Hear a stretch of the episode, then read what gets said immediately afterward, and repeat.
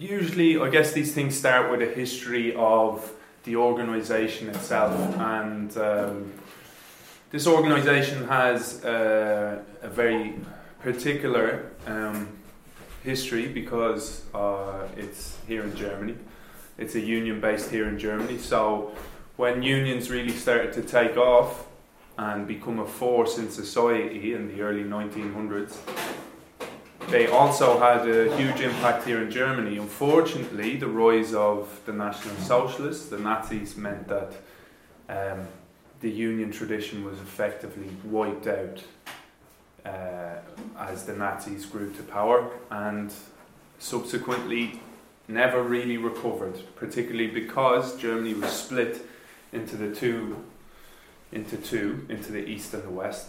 And um, after this split, uh, yeah, the union tradition, as we know it, this kind of base unionism, this union unionism that comes from the workers, comes from the working class, didn't really take off again, probably because of the political situation at the time, because um, most kind of class tension was expressed was expressed more in um, so communist groups, authoritarian communist groups, and uh, as the decades went on, um, autonomous networks. Um, yeah, it, that's the way class tension was expressed, rather than in other countries where you see even throughout the 20th century this unionism existed and this tradition stayed strong. So up until you know the 90s, the FAU was this organisation that, that we are now part of was very small and continues to be small. We have to be honest. It's not the uh, huge organisation by any means in comparison to other unions across the world of the same type. But before the Nazis came to power, you know, it was hundreds of thousands of members and was, uh, you know, had a huge amount of influence over society. So we're a small group, let's say that. We're a small organisation. That's our history. You know, in in the nineties, we kind of, uh, I suppose, we staggered along we tried to keep in existence, and then the last 10 years we've seen an upturn again. And uh, I guess that's something that you see across the world at the minute is a kind of renewed interest in this type of politics, this type of resistance to uh, to the way society is organised today. So that's that's you know. Uh, there's there's lots of reasons obviously for all of this I won't go into now.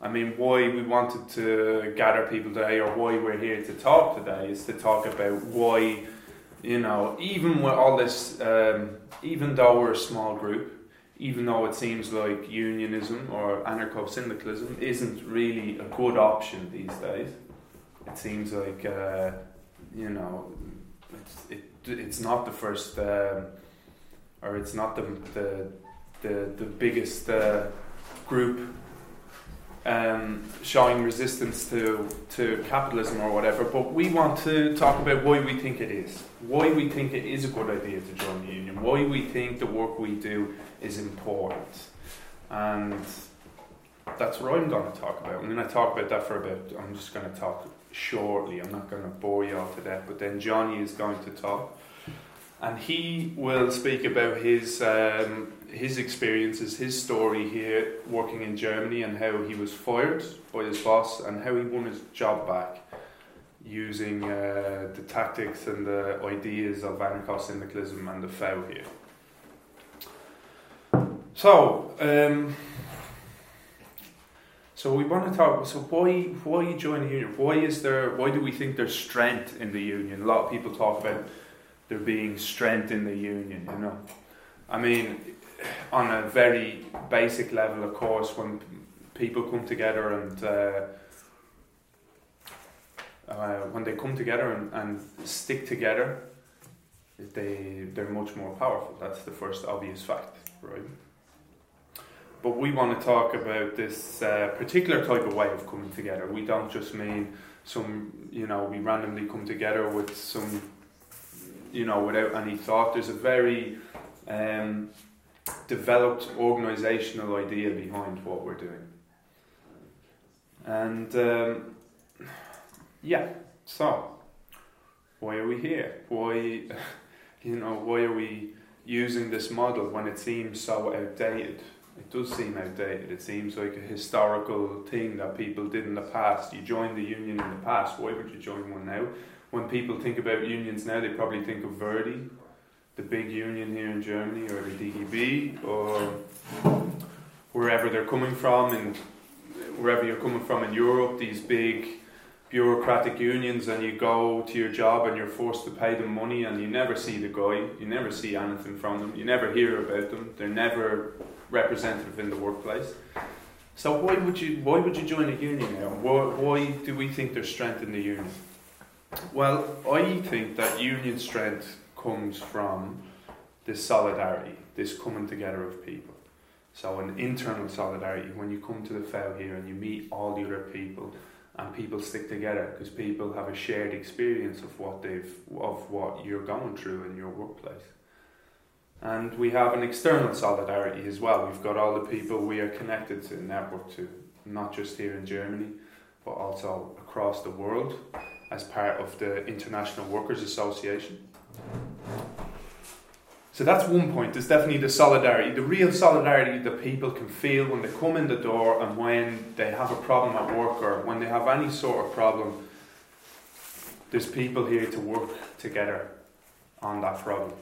The second thing that we have is an infrastructure. We've got this office where we can meet outside of the workplace. Um, we've got money. We've got lawyers. We've got access to all these things that, as a single worker in your workplace, you don't have access to. You know, most people can't afford to go to a lawyer or don't know the right lawyer to go to. So you go to the lawyer and he says, "Yeah, whatever." he's not interested in your case because generally, unless he's going to make a lot of money out of it, he's not interested. And the cases that we come across in everyday life, in, uh, in the workplace, generally are small things, but they're the type of things that the boss uses to bully us, and they bully us a lot. As a single person, we don't have access to these type of things, the infrastructure. So that's another point. So we've got solidarity, and we've got our infrastructure. We've got experience We've got people here who've been active in the union for, you know, 20, 30 years, you know, who are approaching retirement and are still active here.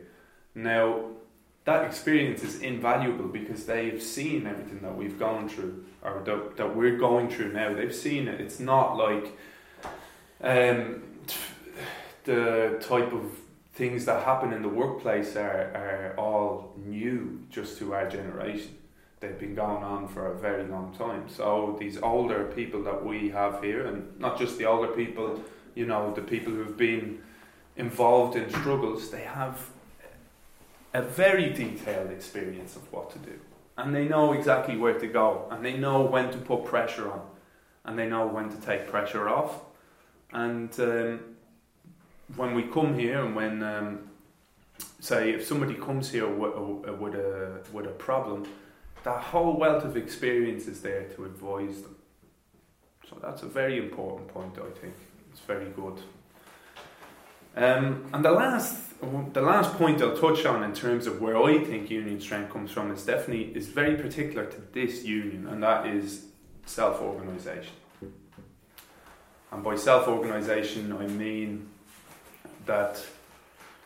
Um, well, first of all, there's no uh, there's no leaders here in the FAU, or no bosses, let's say. There are leaders, of course, there's people who are more dynamic and open and they, you know, they lead perhaps by example, but bosses, there's no bosses. There's nobody who has more say than another person. Everybody has an equal say.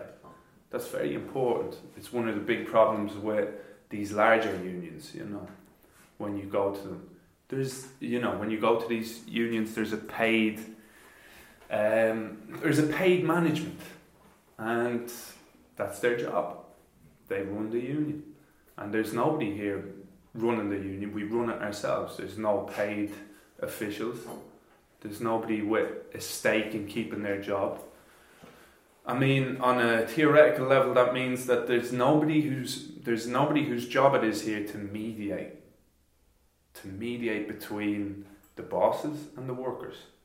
We are here. We we uh, organize by ourselves, and the person who who okay the person who has the problem they're the ones who are making the decisions about their life or the, or how they're going to deal with the problem. It's not like somebody comes in here with a problem and there's somebody who and there's they sit in front of somebody else who gets a big fat wage check at the end of the month and he says okay do this do that and uh, you can go now and we won't ever hear from you again. People come in here we discuss it together. The person who uh, is affected by the problem, you know, leads leads the struggle, so to speak, because it's their problem, and um, you know they're the only ones who who understand the complexity of the issue and understand all the different uh, kind of tensions that play in the workplace.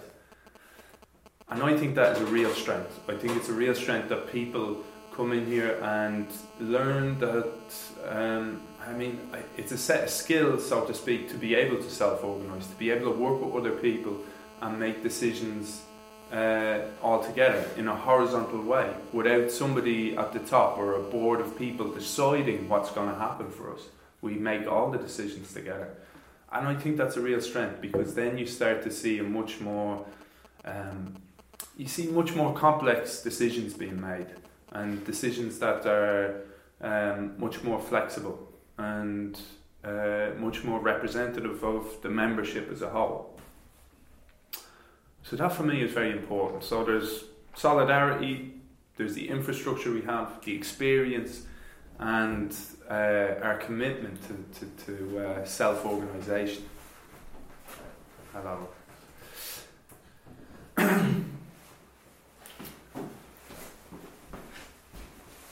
So these, and uh, I'll just say one last thing about self-organisation is these type of skills. You know, when you come in here, and it is a, it is a different thing to sit amongst people and make a decision together and not have somebody telling you what to do. That's a very different thing. That it doesn't normally happen, and it is the type of thing that spreads to other aspects of life and spreads to other social struggles that maybe are outside the workplace, like your um, ten, like a tenants association, or you know. Um, uh, social struggles. Uh, well, give me another example. uh, um, students. Students, university. You, um, and I guess it's important to say that we have a lot of students as memberships here in uh, who have membership in the FAU. We also have people, of course, who are not employed. That's very important. We don't make a separation between people who are unemployed and people who are employed. Of course not. We're all part of the, essentially part of the working class, you know. So I guess there, uh, that's where I see union strength. They're my big points on union strength and why I, well, why I'm a member, you know. And, uh, you know, I guess then the next thing is why do we need this strength? What's going on at the minute? Well, obviously, I don't think anybody's blind uh, to the fact that we're in a huge crisis. We have been for four years. Germany likes to present itself like it hasn't been touched by the by the crisis, but in fact, Germany has the most advanced system of exploiting its workers probably in Europe, and it's something it's trying to push to other countries as a solution to their crisis. And it is a very, very rough system that's in place here. And I mean, we won't go into it in too much detail, but if anyone has experience with Hartz IV, with mini jobs, with uh, freelancing, these are all exactly, you know, they suit capitalism, they suit the bosses to have people working in these type of conditions, these precarious conditions. Your mini job, you're getting 400 euro a month, you know, or you're being forced into freelance. Nobody will give you a job. They're saying, I want everything on Rechnung so I don't have to pay your social or your uh, Krankenkasse, your health insurance.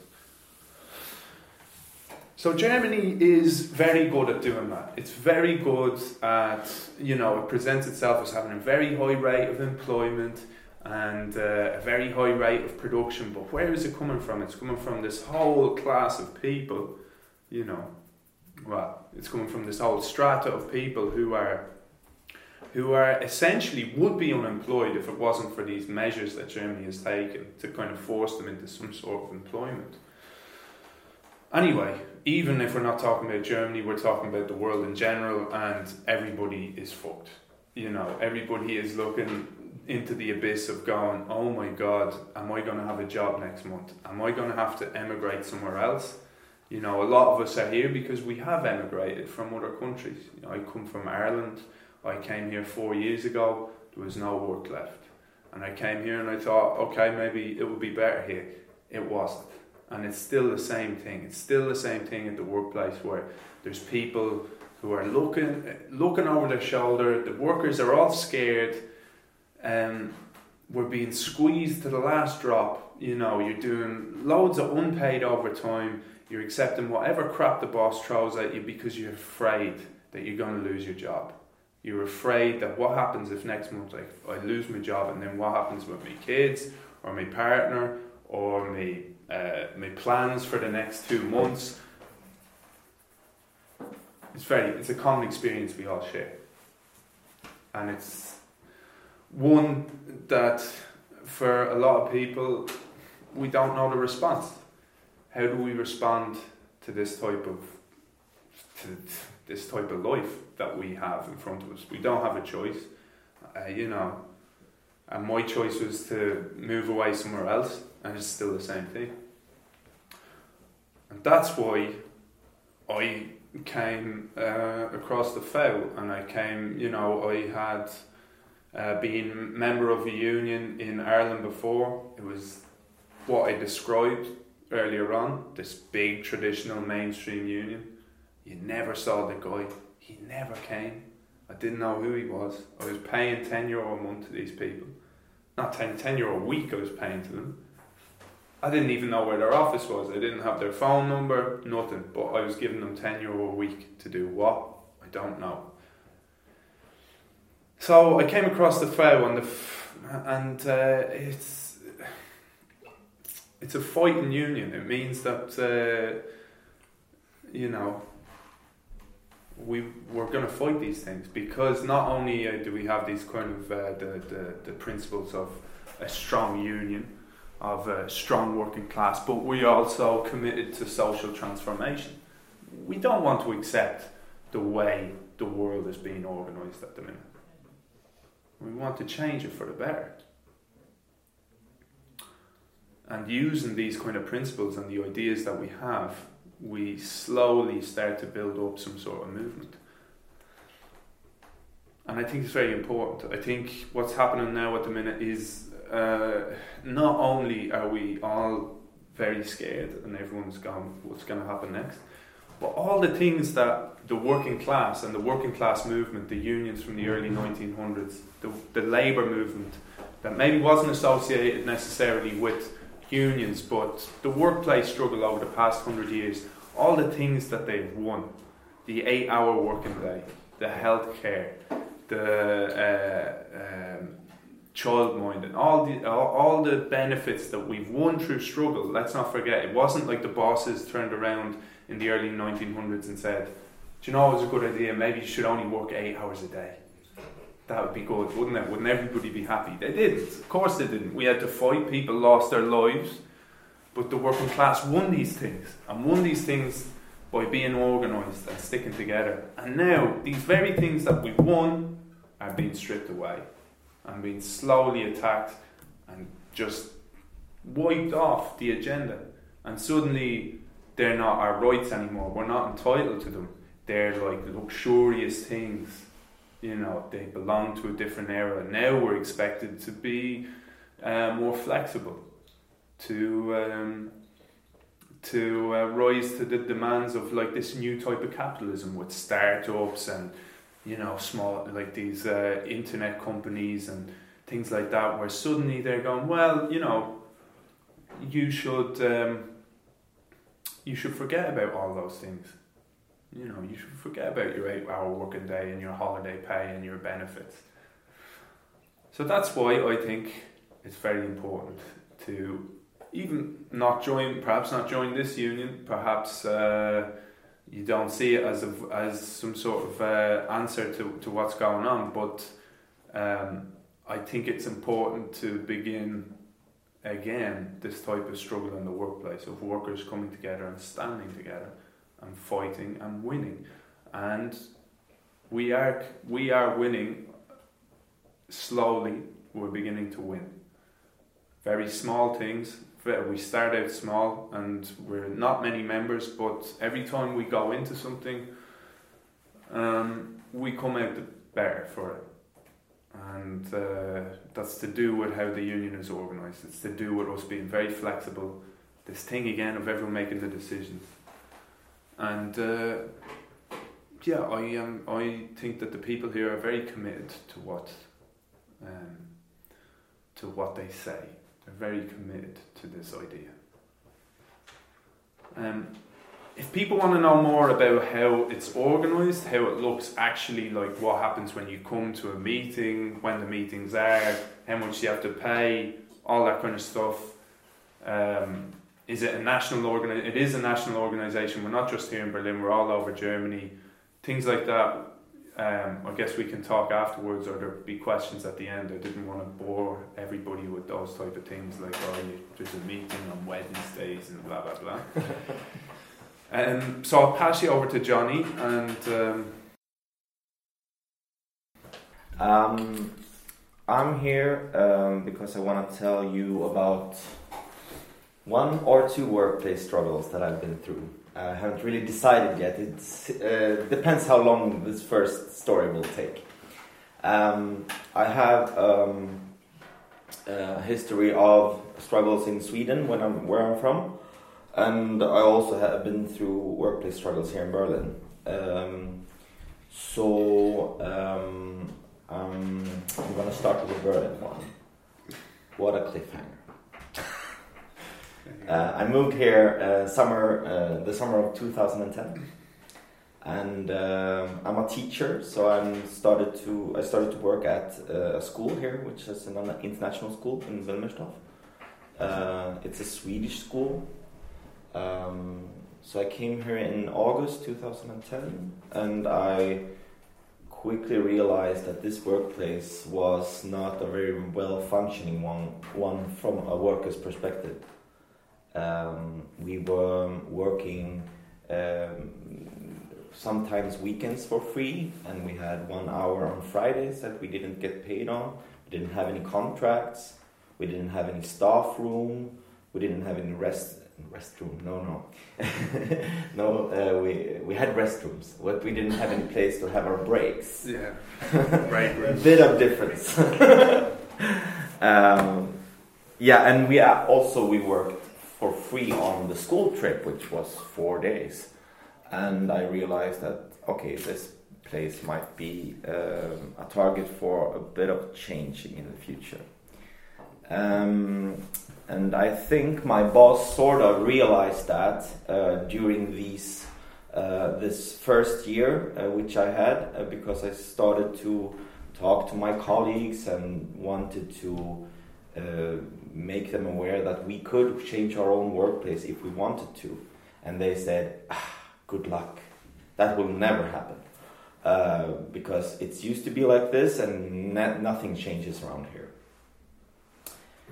But uh, I was really patient, and um, we tried to try to organize them uh, on a really um, low intense scale. And um, I think my boss uh, realized that somehow because she thought I was a bit inconvenient.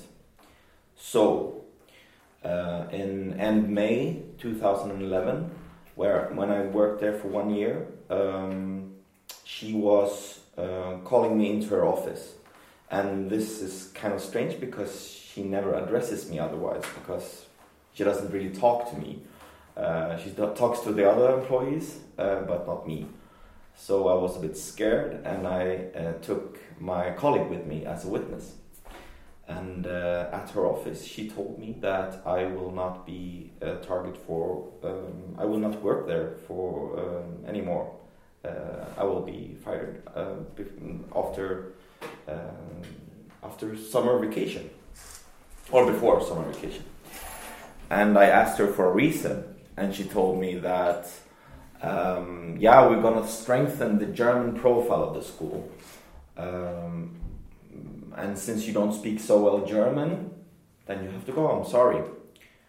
Um, and I later on I understood that this was a complete falsification um, because I can yeah she did uh, she, this this was a lie and uh, I can tell you that later actually. Uh, this was a very special day. It was the 29th, 29th of May, and at that very day we had um, um, the Crown Princess of Sweden uh, visiting our school. So it was full of uh, secret uh, uh secret service persons and hundred policemen, and it was super strange. And she she was talking to me at nine thirty, and I was supposed to stand on the stairs to school, welcoming uh, the crown princess to school uh, with my first grade kids, which which the cutest ones. And uh, yeah, one and a half hour before she told me that I got fired, so it was kind of a bad timing, I would say. So then I was expected to stand there and be smiling and happy. Uh, I told my colleagues that I won't work anything anymore this day, so please cover for me.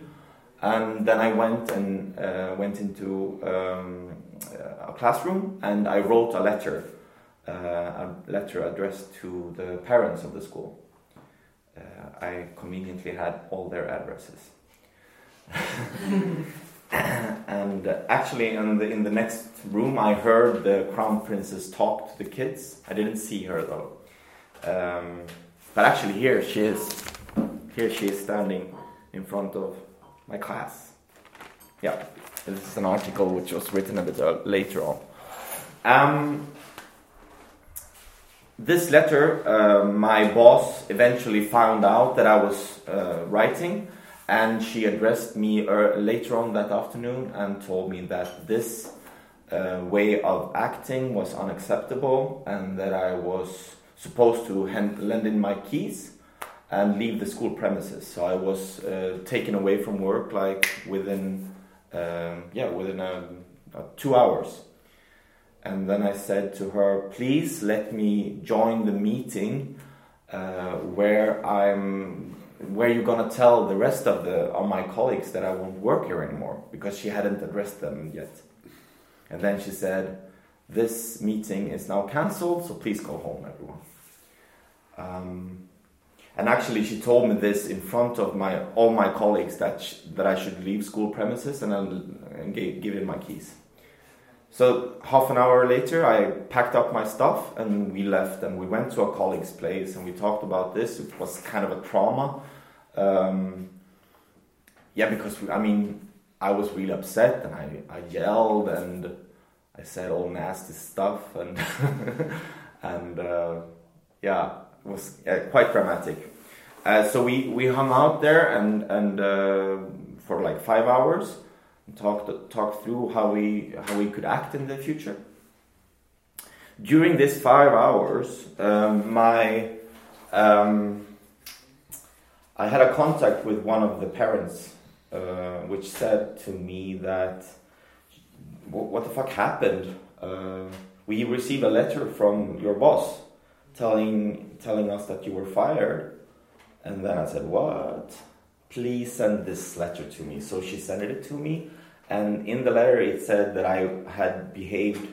She didn't address me as my in my name actually. She said I had um, behaved uh, unacceptable in front of the kids, the parents, and the, my colleagues, and for that reason I wasn't. Um, I was fired on the spot, and I. Uh, and I wouldn't be working there anymore. Uh, and then we felt, the colleagues of mine, uh, that we would have to say something about this because this was a complete falsification. And it sounded a little bit like had some, uh, I mean, um, that, that I was abusing some kids or whatever. I, I, I, it sounded really bad. And then we all wrote a letter together. Um, uh, saying that this letter wasn't uh, there wasn't any truth in this, and uh, yeah, and that they should write to the principal and tell what they think about the situation. And all the teachers signed this um, this letter, and uh, yeah, it felt really good. During this weekend, this was a Friday. Um, during this weekend, the kids started this Facebook group, which was called "We Who Want Johnny Back at Work." which was really nice. It was almost like I died, and you know, I I I, I got to hear what they said at the funeral. You know, so it was yeah, it, it was really you know uh, a lot of love in that. And the parents they met on on on Sunday and talked through what they could do for to get me back at work and they talked about have, keeping their kids home from work, from school on Monday as a protest. But eventually they decided to uh, show up at school instead. So 17 parents showed up at school uh, at 8.30 Monday morning when I, when I was home sleeping uh, and said, we won't leave the school premises until Johnny's back. So they actually said, we will occupy the school if he, he won't come back and yeah, it's a bit too good to be true, I would say. and the CEO said, I won't show up. And the principal called in sick, so she wasn't there to uh, to to um, to meet the parents. And uh, yeah, eventually they got the CEO to come to school anyways. And at eleven o'clock, they phoned me and asked me to come in and then I brought my oh sorry, back the backtrack. on on this very uh, weekend, I met with my Bildungssektion, the the section in FAU, which I was a part of, um, and we discussed also all, all different kind of strategies that we could. Uh, how, how we could put pressure on the school if I wouldn't be back at school.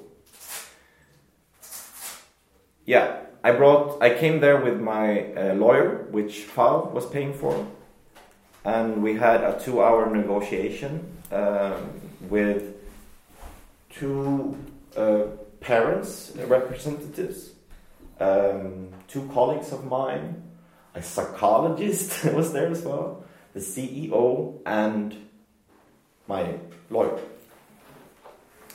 And um, what we yeah, we decided that they apologized that they had gone too far. It was some kind of overreaction, and um, but I had to apologize too that I had overreacted with writing this letter, which I agreed on. So we wrote this letter together to all, address all the teachers, uh, all the parents, saying that uh, we overreacted and we agree on uh, putting this uh, behind us and uh, we look for a bright future. La la la.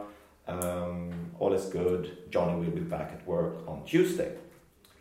And on Tuesday, I was back at school. And yeah, I was the kids met me like came and hugged me, hugged, me. And during this um, three weeks until summer break, I my, the principal was calling sick. She never showed up again, and uh, I so, yeah, I went to on holiday with my red pioneer scarf on on the final day of school, and uh, yeah, and in fall I was still working there. So and I'm still I still am. Um, eventually, this uh, principal, uh, she from from from uh, being sick, she went on maternity leave, Mutterschutz, and she came back to school 7th, the 7th of January this year. But um, during her um, uh, uh, absence. absence, we all, all teachers wrote a letter, a three pages long letter, telling how she was as a boss and how fault, faults that she has been uh, that she's done and um, actually legal stuff that she she done that was completely wrong. And we all signed it, and all actually old par- uh, old teachers also, which has had worked at school before, they also signed this, and we handed it into the school board, and they couldn't obviously not ignore this document, so they fired her the seventh of January this year. So uh, instead of uh, yeah, and, and because of her lack of uh, leadership and lack of confidence. And I mean, we couldn't. We we had had been really scared of this seventh of January because we talked a lot about this, and we didn't want to work there if she came back. Um, so. But in the meantime, you also had uh, some contract negotiations as well. Um, Do you want to talk about that? Yeah, that's another story actually. Yeah, yeah, yeah. Okay, I can, I can, Well, it's just that it shows that after this uh, whole scenario, that uh, there was uh, more of a confidence amongst the workers to That's true. to um, Yeah. better their condition. Mm-hmm. That's true. Before summer vacation, like This nine months back, um, uh, we were offered a, a contract. Um, I mean, for the for, I've been working there for two years, and they handed a contract to all of us, saying, um, "Here's finally the contract is here, seven pages in German. Uh, please, uh, please sign it now." And then we all said, "Like, oh wait, can we please have a look at it at least?" So we said, okay, we'll sign it three days later. And then we, uh, we were reading it through and had it translated. And uh, we understood that it was a, a fucked up contract, the, the worst contract ever. And they wanted us to sign this.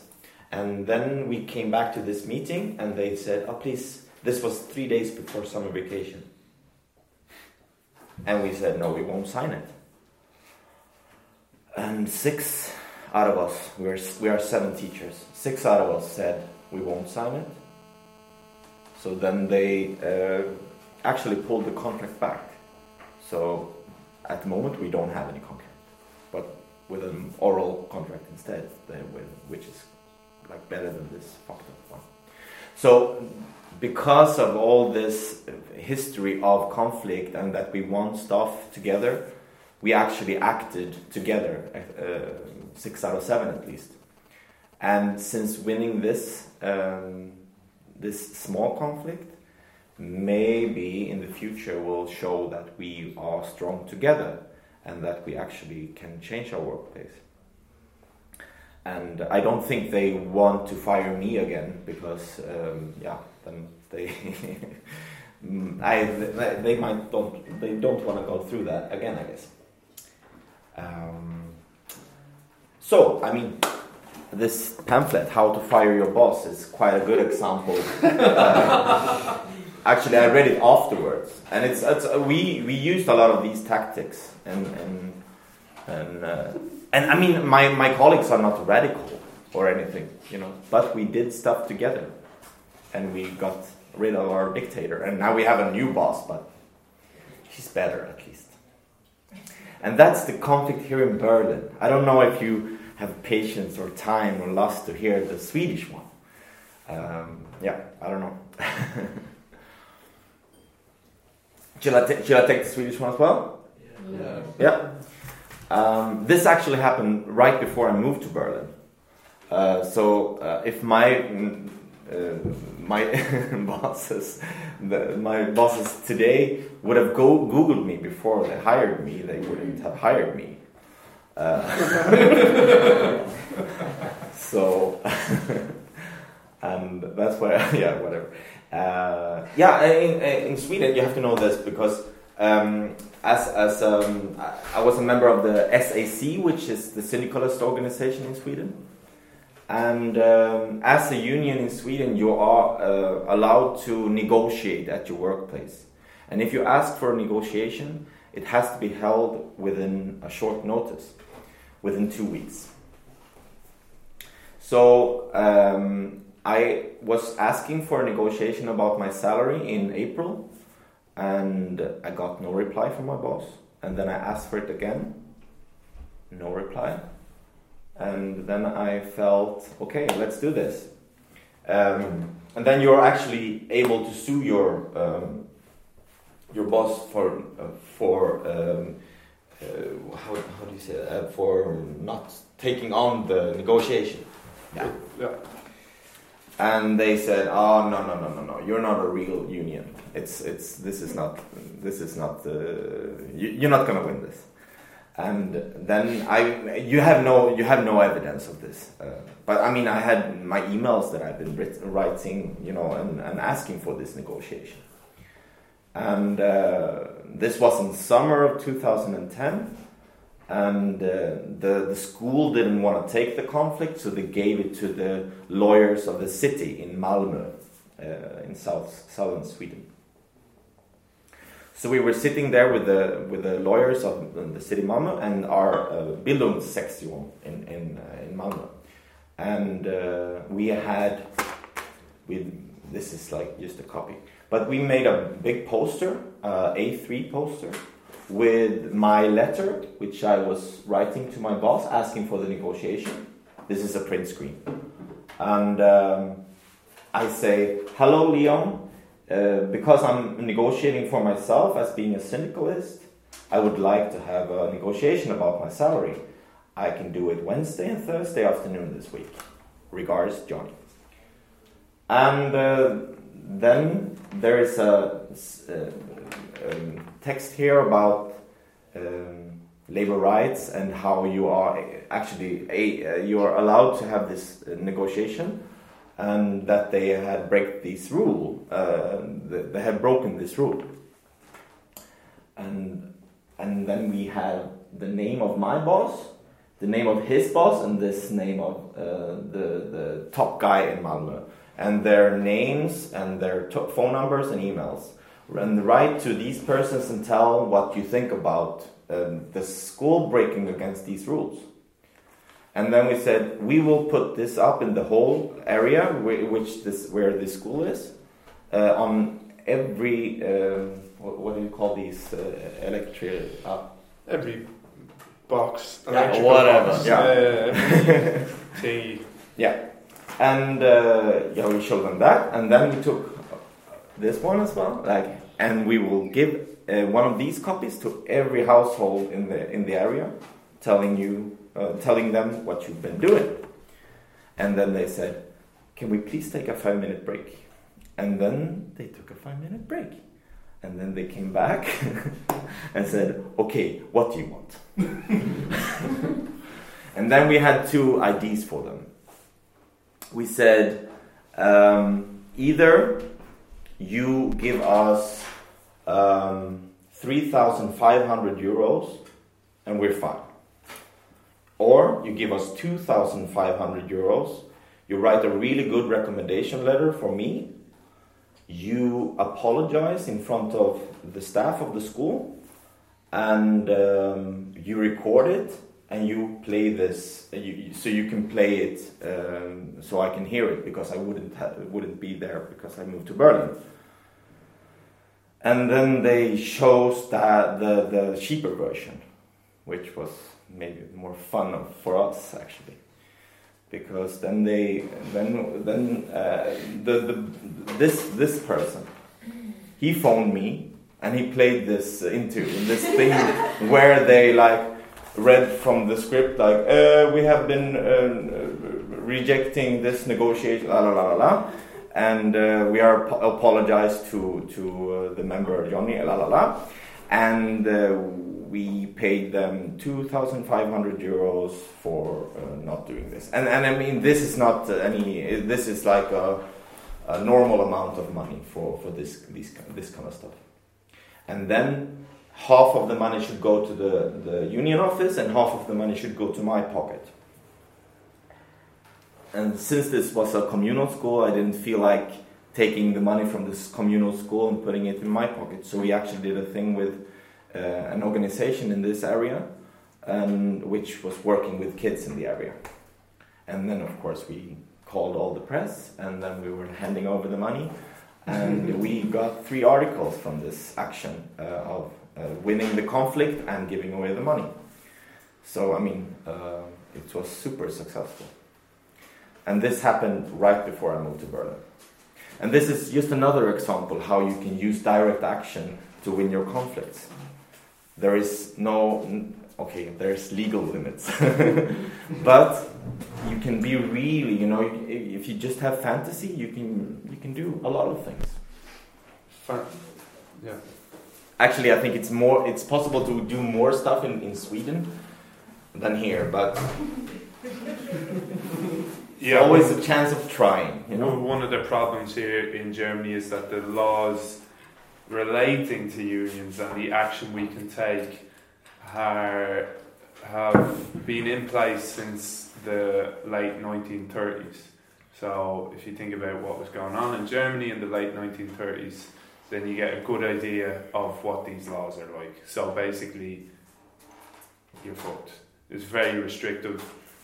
This uh, union got its union status taken away a couple of years ago because of a conflict that happened just around the corner at the Babylon Cinemas, um, where members of the organisation were negotiating for better conditions and better pay. Um, and the union called for a boycott of the cinema when the owners of the cinema failed to respond to this request. The biggest union in Germany, Verdi, stepped in and told the owners of the cinema that we were acting illegally and that they could uh, actually sue us and get our union status revoked, which they did. And we were the first union to be banned in Germany since Hitler. so it was a big deal, but um, it kind of shows you how difficult it is. And I think that's one of the reasons why we are uh, very small, is because we're forced a lot of the time to. I mean, we can't. It's very difficult for us to call a strike or to go for a boycott or pickets.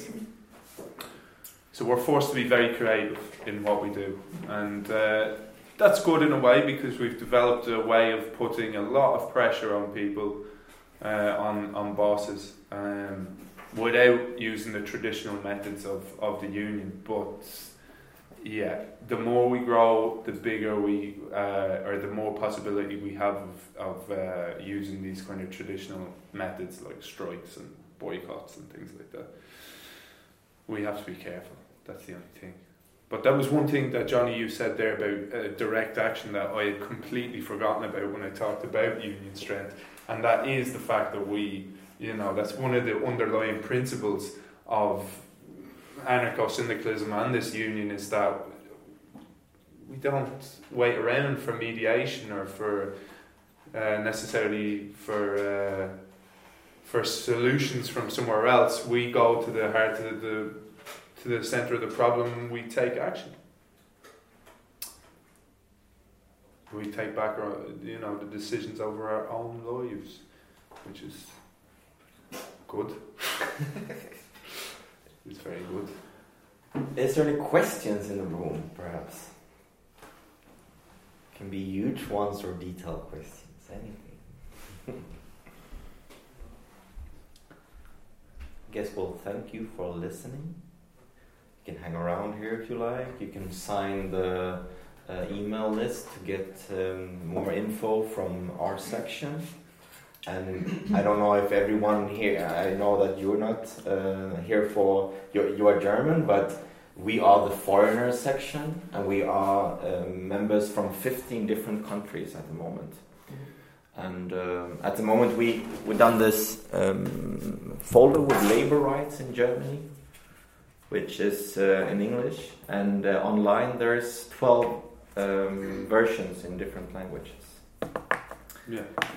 So this is this has been very good. It's very. Uh, we have just this week we had an issue with uh, this the point in here, the first point, which is about dismissal. So when you get fired, and uh, somebody came to us this week and said uh, he had showed up to work on Monday and got told he had no more job. So he just came to work like any other normal day, and they said, "No, you go home. This is the new guy. He's got your job now." So um, he came to us, and of course, this is a classic thing that the bosses do. They try and get away with everything. And they, you know, of course I can do that. It's my work. I own this workplace. Blah, of course I can tell you to go home. But he can't. And um, even though this person had only been working there for a month, he still had his rights, and he had the right to be informed of why he was being fired and that he was being fired two weeks before he loses his job, and he needs to get it in writing. So we went, me and Johnny, with him to his workplace. We talked with the manager. She wasn't very happy. She uh, rang the big, big boss, the big boss man. The big boss man talked with me on the phone. He asked us to leave the place. He said, you know, he's in the right. Legally, he's right that we should get our lawyer if we think that uh, if we want to continue this situation. But he had, uh, he said, uh, yeah, leave. Don't, you're ruining my business. I said, well, you are going to have a lot more trouble. Uh, it's a very small problem. You can sort it out now, or you can start the shitstorm. And uh, he said, okay, we'll see. And so we came back. We organised dates with the lawyer. We started to organise how we were going to campaign around this thing. Started to get ideas together and uh, then and to be honest we felt really confident in this because we like one week back we won the exact same case and we went to the same lawyer Sorry, yeah. so i mean we felt really confident in this but but then uh, yesterday evening the person got a knock on his door uh, he wasn't expecting anybody to come round he opened the door and there was the big boss man and he said, "Oh, what are you doing here?" And he said, "Well, I came to say sorry. Uh, you can have your job back. I still have to let you go because I can't give you. Uh, uh, we had to let you go, so." Um, the, the person said that's okay. I had no problem with losing my job. It was the way it was done. And he said, "Well, we'll give you your job back until the end of March. Here's all your papers that you needed." They were also this was another problem. They were withholding papers from him which was a big was a big mess for the person because they couldn't go to the Arbeitsamt, they couldn't do all these things they needed to do. And magically, he had all the papers suddenly, which he had been telling everybody that no, I don't. You know, he'd been telling the per- the person who came to us, oh, I don't have the papers. They'll be there next week. I'm waiting on this. Blah blah blah.